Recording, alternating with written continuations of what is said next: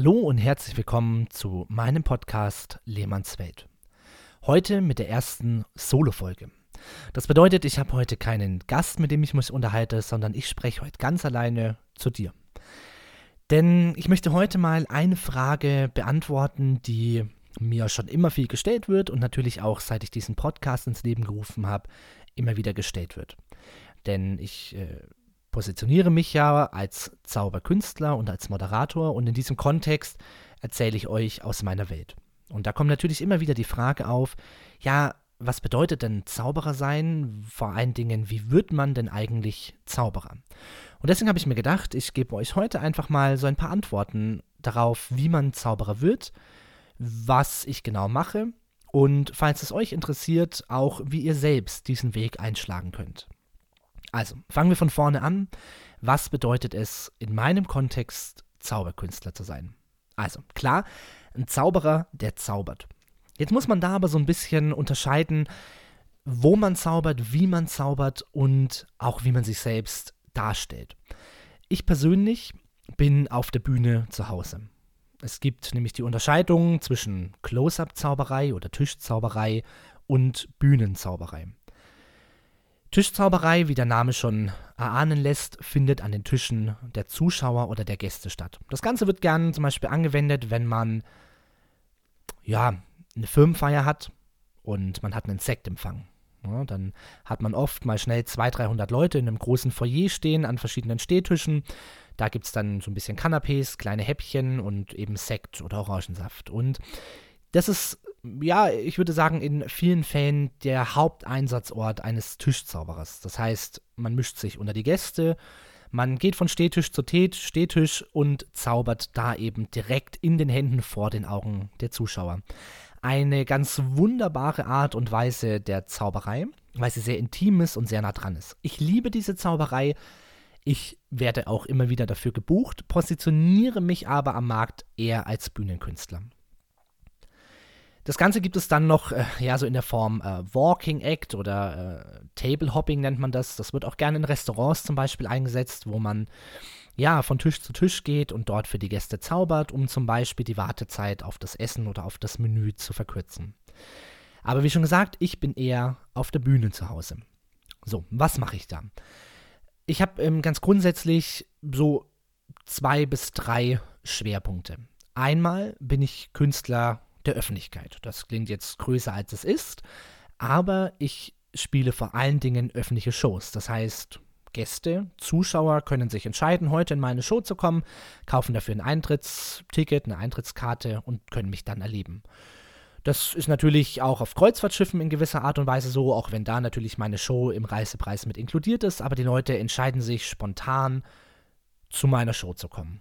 Ja, und das ähm, kann dann einmal mein komplettes abendfüllendes Programm sein, was äh, ja so zweimal 50 Minuten geht, mit einer richtigen Theaterpause dazwischen. Das können aber auch kürzere Auftritte im Rahmen von Galas oder Mixshows sein. Das ist zugegebenerweise die Art der Zauberei, für die ich richtig brenne. Weil es natürlich ein Unterschied ist, ob ich quasi als Überraschungsgast innerhalb einer Veranstaltung integriert werde oder aber ob sich die Leute ganz bewusst dafür entscheiden, heute Abend wollen sie mich, Alexander Lehmann, den Zauberer erleben. Dementsprechend hat man da natürlich auch immer Publikum sitzen, ja, was einem an den Lippen hängt und was genau sehen möchte und hören möchte, was ich zeige und was ich sage. Ich habe es gerade schon angesprochen, der andere Bereich ist natürlich der gebuchte Bereich. Und da werde ich häufig für Firmen eingesetzt. Das heißt, eine Firmenfeier zum Beispiel, eine Weihnachtsfeier, eine Kickoff-Veranstaltung, eine Produktvorstellung, wie auch immer, äh, findet ja meistens ähm, ja, über einen längeren Zeitraum statt und ist in so verschiedene Programmpunkte gegliedert, wie eben dann äh, Essen, es gibt meistens Reden vom Chef, von der Chefin, vom Vorstand, dann gibt es manchmal noch irgendwelche Vorträge, manchmal Teambuilding-Spiele. Und oft so im Abend Teil werde ich eingesetzt. Ne? Das heißt, ähm, die Leute von einem Kongress oder von einer Firmenweihnachtsfeier haben im Idealfall schon ein bisschen was im Magen, haben zum Beispiel die Vorspeise schon gegessen oder die Hauptspeise schon gegessen und dann kommt eben als Überraschungseck der Zauberer. Und das ist Fluch und Segen.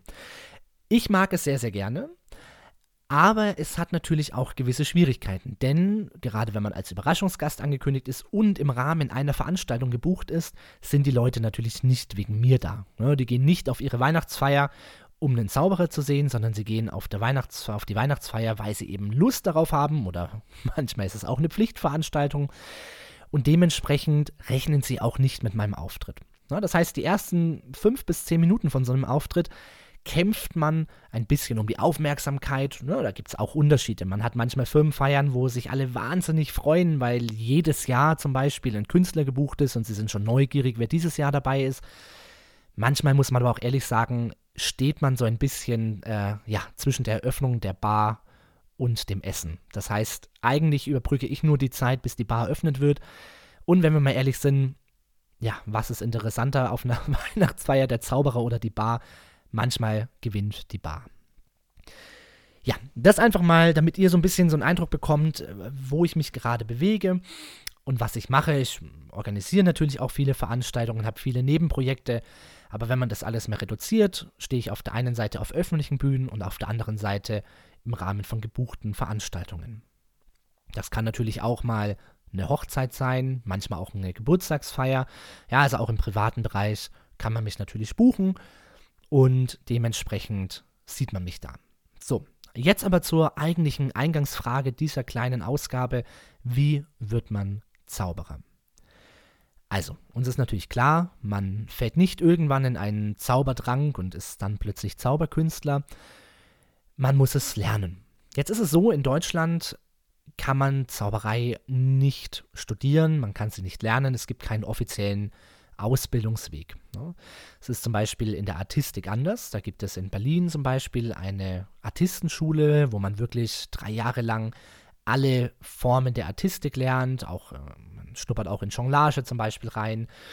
Das heißt, da gibt es einen Ausbildungsweg, den man machen kann. Also viele Varieté-Kollegen, mit denen ich ähm, auch schon auf Bühnen stand, die zum Beispiel eine Hand-auf-Hand-Nummer haben oder eine Jonglage-Nummer oder eine Akrobatik-Nummer, eine Luftnummer etc., sind meistens, wenn es deutsche Künstler sind, Absolventen der Artistenschule in Berlin.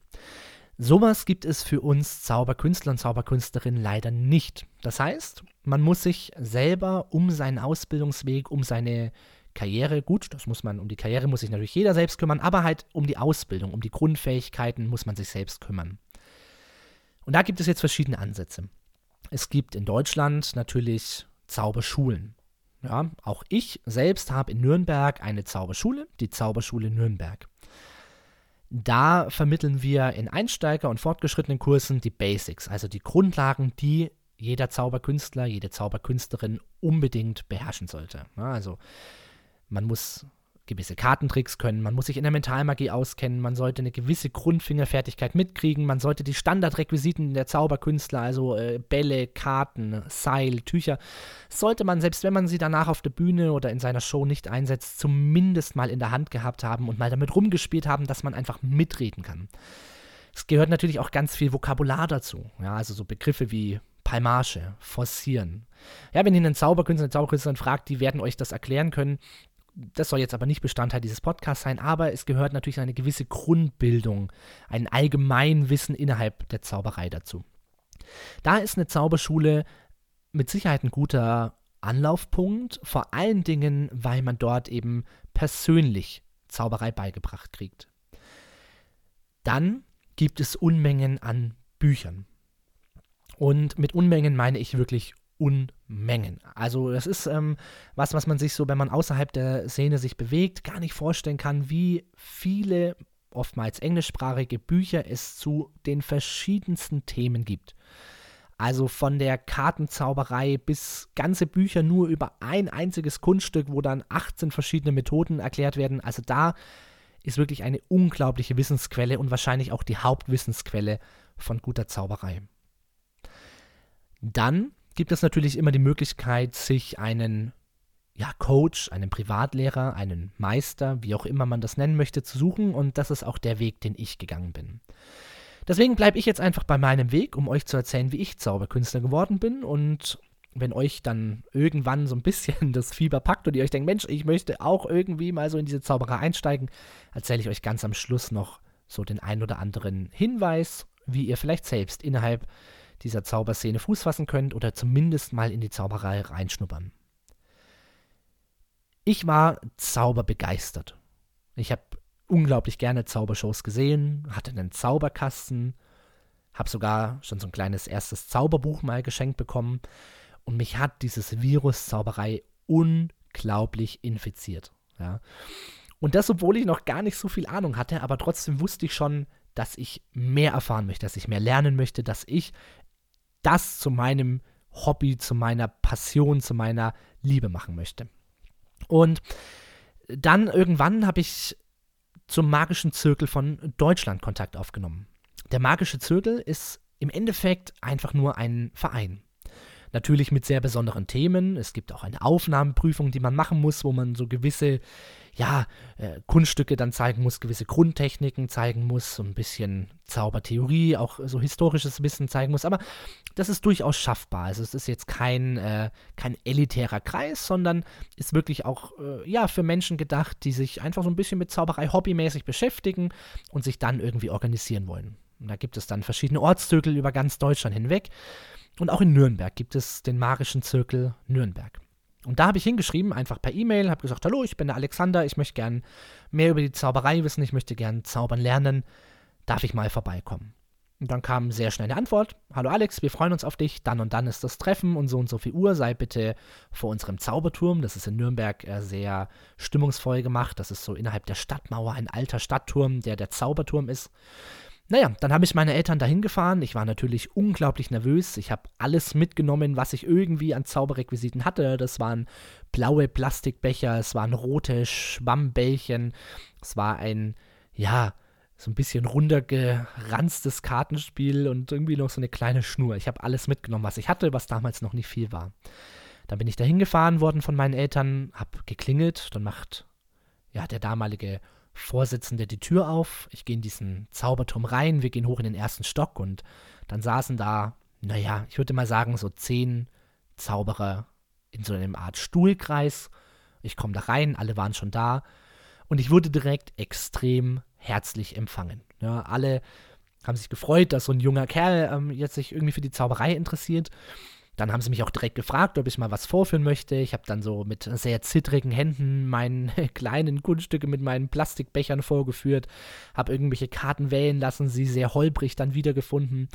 Und da war dann allen schnell klar, also den anderen äh, Zauberern und auch mir, dass ich noch nicht so weit bin, um an diesen Treffen teilzunehmen.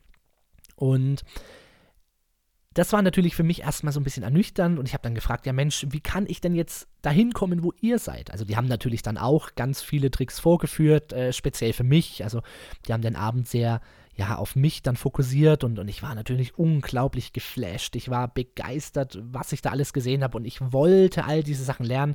Aber sie haben es mir natürlich nicht einfach so verraten, sondern sie wollten schon sehen, dass ich mich dafür ernsthaft interessiere. Und dann bin ich nach Hause gefahren, war unglaublich begeistert, war infizierter als davor.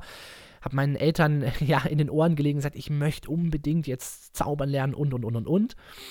Und dann kam auch irgendwann eine E-Mail von dem damaligen Vorsitzenden, der gesagt hat: Mensch, Alex, ähm, ich habe einen tollen Tipp für dich. Wende dich doch mal an unser Mitglied, was leider nicht da sein konnte an diesem Abend. Wende dich an unser Mitglied Werner Fleischer. Und mit Werner Fleischer hat sich mein Leben komplett verändert. Denn Werner Fleischer war Profi-Zauberkünstler, also er hat das auch als Hauptberuf gemacht, war einer der kreativsten Zauberer, die ich jemals treffen durfte. Ich sage immer wahre, weil er leider vor einigen Jahren verstorben ist. Aber damals, wie wir uns dann das erste Mal getroffen haben, also ich habe gesagt, ich möchte zaubern lernen, ähm, irgendwie habe ich dann eben erfahren, dass äh, Werner quasi Zauberunterricht anbietet. Also der Kontakt kam über den magischen Zirkel, aber noch gar nicht mit Mensch, der bietet Unterricht an, sondern nur wende dich doch mal an ihn. Dann habe ich mit Werner Fleischer telefoniert und bei unserem ersten Treffen ist innerhalb von einer Sekunde der Funke übergesprungen. Werner hat gemerkt, dass ich das wirklich möchte, dass ich zaubern lernen will, dass ich verstehen will, wie Wunder entstehen und hat mir direkt das Gefühl gegeben, dass er der Mann ist, der mir diesen Weg eröffnen kann. Und genau so ist es dann auch passiert. Ja, dann mussten meine Eltern da bin ich bis heute unendlich dankbar, sehr tief in die Tasche greifen, denn Privatunterricht ist natürlich wie in allen anderen Bereichen auch teuer, obwohl Werner damals schon ähm, ja, mir so einen kleinen Schülerrabatt quasi gegeben hat, aber es war natürlich trotzdem noch sehr, sehr viel Geld, was wir da gezahlt haben. Und vor allen Dingen wollte ich sehr, sehr oft dorthin. Und dementsprechend haben meine Eltern ja, mir dann quasi diese Ausbildung bei Werner Fleischer finanziert. Und es gab dann Zeiten, da war ich einmal die Woche dort, es gab Zeiten, da war ich alle zwei Wochen dort. Und was ist dort passiert? Ähm, Werner hat mir alle Grundlagen beigebracht. Also wirklich alle klassischen Requisiten. Er hat mir auch recht schnell Kunststücke aus seinem Repertoire, aus seinem Programm beigebracht, hat mich immer mit Requisiten versorgt, hat mir auch ganz oft Dinge geschenkt, hat mir ganz oft Buchempfehlungen gegeben. Und das Ganze ging dann so weit, nach ungefähr einem Jahr hatte ich dann mein erstes kleines Programm. Das ging so ungefähr 25 Minuten. Ich habe dann auch zum Geburtstag von meinen Eltern meinen ersten Zaubertisch, das war so ein Keyboardständer und eine ja selbstgemachte Tischplatte dazu äh, geschenkt bekommen. Und dann war ich ausgerüstet. Ich war also bereit für meine erste richtige Show. Parallel dazu war ich auch mit meinen Oma und Opa ganz oft im Nürnberger Zauberladen, habe da wieder neue Tricks, neue Requisiten bekommen. Also auch da gab es ja wenig Tage, wo ich mich mit meinen Oma und Opa getroffen habe, wo wir nicht in diesen Zauberladen mussten. Also auch deren Geldbeutel wurde dann immer weiter strapaziert. Und diese Requisiten habe ich natürlich wieder zu Werner mitgenommen. Werner hat mir dann gezeigt, wie man sie einsetzt. Also ihr merkt schon, mein Leben war auch damals schon sehr bestimmt von der Zauberei, weil ich einfach so unglaublich begeistert war. Ja, dann hatte ich mein erstes Programm. Und jetzt ist sozusagen der schwierigste Moment in dem Weg eines Zauberkünstlers. Man hat seine ersten Tricks gelernt, man hat sich tolle Geschichten äh, irgendwie ausgedacht, man hat sich tolle Präsentationen überlegt, aber jetzt muss man raus damit. Jetzt muss man zeigen, dass man es wirklich will, weil der Schritt vor Publikum ist wahrscheinlich der schwierigste Schritt. Man ist sich unsicher, klappen die Tricks, wie kommt es dann an? Klatschen die Leute, lachen die Leute? Man hat ja noch überhaupt keine Erfahrung. Und Werner hat mich da sehr, sehr gut drauf vorbereitet. Und dann einer meiner ersten Auftritte, der war dann ja, ähm, bei so einem Klassentreffen von meiner Oma. Also die trifft sich quasi immer noch mit ihren alten Klassenkameradinnen. Und da hat sie mich dann eingeladen und gesagt, Mensch Alex, das wäre doch ein guter Moment, führ doch da mal was vor. Naja, dann bin ich da aufgetreten, habe meine ersten Erfahrungen gesammelt, es kam auch gut an, klar, ich hatte auch den Enkelbonus. Und dann ging es alles von ganz von alleine. Dann hat mich eine Freundin von meiner Oma gefragt, die mich da auf diesem Klassentreffen gesehen hat, ob ich nicht auf ihrem, ich glaube, der 70. Geburtstag war es damals, auftreten möchte. Auf diesem 70. Geburtstag saß dann jemand, der eine kleine Firma hatte, der mich gefragt hat, ob ich nicht einfach mal bei der Weihnachtsfeier so ein bisschen an den Tischen zaubern möchte. Dort saß dann wieder jemand und wieder jemand und wieder jemand. Das heißt, das Wichtigste nach dem Lernen von Zauberei ist das Auftreten. Denn es gibt keine wichtigere und bessere Schule, als es zu tun. Man muss raus, man muss vor Publikum. Ich habe dann auch recht schnell angefangen, auf offenen Bühnen zu zaubern. Ich habe wirklich jede Gelegenheit genutzt, um mich irgendwie Menschen zu präsentieren als Zauberkünstler. Auch viele Freunde mussten dran glauben, meine Eltern, meine Familie natürlich sowieso, die mussten jeden Trick wahrscheinlich 18 Mal anschauen, nachdem ich bei Werner war. Also wie ihr merkt, das Wichtigste ist die Begeisterung man muss dafür brennen, man muss es wollen, man muss einfach dieses, ja, diese Leidenschaft haben, andere Menschen zu begeistern, aber trotzdem immer neugierig bleiben, immer schauen, wo kriege ich neue Tricks her, wo lerne ich neue Tricks. Mit Werner Fleischer habe ich mich dann auch nach meinen ersten Auftritten immer weiter getroffen. Wir haben uns teilweise dann auch äh, ja, über Auftrittserfahrungen ausgetauscht. Er hat mir dann auch wieder einen Rat, neue Ratschläge gegeben, hat mir neue Tipps gegeben. Also dieser Kontakt zu Werner ist ganz lange aufrechterhalten worden. Irgendwann war ich dann an dem Punkt, wo Werner zu mir gesagt hat, Alex, jetzt kann ich dir, glaube ich, nicht mehr so viel beibringen. Und da ist dann auch der Kontakt erstmal so ein bisschen eingeschlafen. Und ich war natürlich fleißig. Ich habe weiter meine Shows gemacht, hatte dann auch schon erste bezahlte Auftritte und irgendwann habe ich dann für mich den Entschluss gefasst, ich möchte mein erstes abendfüllendes Programm machen. Abendfilm bedeutet, das was ich euch vorhin schon erzählt habe, ein Theaterprogramm. Also zweimal 50 Minuten plus Pause. Eine unglaublich lange Zeit, wenn man, ja, das noch nie gemacht hat. Zweimal 50 Minuten mit Zauberei, mit schönen Geschichten, mit Comedy, mit, ja, einfach Inhalten, die die Leute interessieren. Und da habe ich mich dann hingesetzt, habe dann ein Jahr lang an diesem Programm geschrieben und habe dann zur Premiere Werner Fleischer wieder eingeladen. Und der war natürlich ganz erstaunt, dass ich jetzt mein eigenes abendfüllendes Programm habe, ist dann auch zur Show gekommen. Und nach der Show kam er in die Garderobe von diesem kleinen Theater und sagt, Alex, das war sensationell. Und das war dann der Beginn einer sehr, sehr schönen Freundschaft zu Werner. Denn davor war Werner immer mein Meister, er war immer mein Lehrer. Ich habe ihn natürlich auch gesiezt. Wir hatten immer ein tolles Verhältnis, auch ein sehr, ja, freundschaftliches Verhältnis, aber wir haben uns nie über andere Themen unterhalten, sondern ich war immer sein Zauberschüler, was auch, glaube ich, in so einem Kontext sehr, sehr wichtig ist. Naja, und nach meinem ersten Soloprogramm hatte ich dann eine sehr, sehr tolle Freundschaft zu Werner, auch wenn uns natürlich äh, wahrscheinlich 50 Jahre voneinander getrennt haben, aber wir haben uns ganz oft getroffen. Ich bin dann auch irgendwann zu Jugendworkshops gefahren. Das äh, lief auch schon parallel zu meinem ersten Soloprogramm. Es gibt vom Magischen Zirkel zweimal im Jahr einen Jugendworkshop, wo sich äh, ja, Kinder, Jugendliche, junge Erwachsene aus ganz Deutschland treffen, um gemeinsam Workshops zu besuchen, Seminare anzuschauen, an ihren Shows zu arbeiten. Und das war im Endeffekt mein Weg in die Zauberei. Und Weg wie bei so vielen Themen im Leben, ist natürlich auch nie mit einem Ende verbunden.